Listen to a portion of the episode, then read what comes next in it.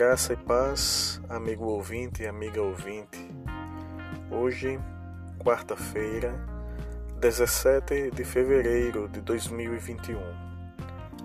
A palavra de Deus vem mais uma vez nos abençoar com um texto no livro de Romanos, capítulo 12, verso 12, que nos diz assim: Regozijai-vos na esperança Sede pacientes na tribulação, na oração perseverantes.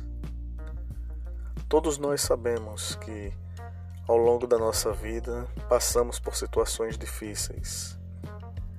Só que há momentos em que essas dificuldades são maiores e é justamente nesse período que precisamos ter esperança, paciência e perseverança. Durante as dificuldades, durante as tormentas que enfrentamos ao longo do, dos nossos dias, o Senhor deseja que nos alegremos na esperança, na esperança de que o sofrimento ele não vai durar a vida toda. Para aquele e para aquela que verdadeiramente colocam a sua fé em Deus, para aquele e para aquela que verdadeiramente entregam seu caminho, entregam a sua vida nas mãos de Jesus. Há esperança.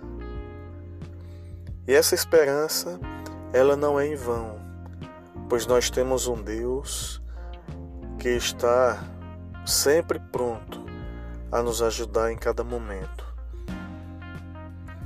Durante a tribulação, devemos também ser pacientes a paciência é uma virtude. E isso vai na contramão de tudo aquilo que muitas das vezes o mundo nos impulsiona. Hoje nós vemos que existe muita gente imediatista, quer que as coisas se resolvam rapidamente. Porém, precisamos de paciência.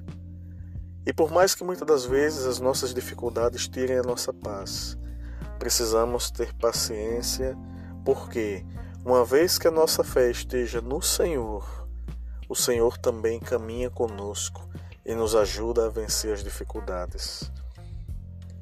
E devemos também ser perseverantes na oração. Orar é conversar com Deus. Orar é colocar diante de Deus aquilo que nos alegra, aquilo também que nos incomoda mas orar significa também colocar o meu coração nas mãos de Deus, para que Deus trabalhe a minha vida e me torne uma pessoa para que eu seja exatamente da forma como Ele quer que eu seja. Orar também significa que eu estou me colocando nas mãos de um Deus que é Senhor, que é soberano e que eu preciso entender que a vontade dele é maior e melhor que a minha.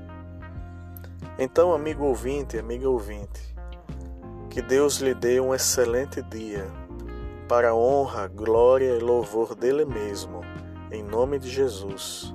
Amém.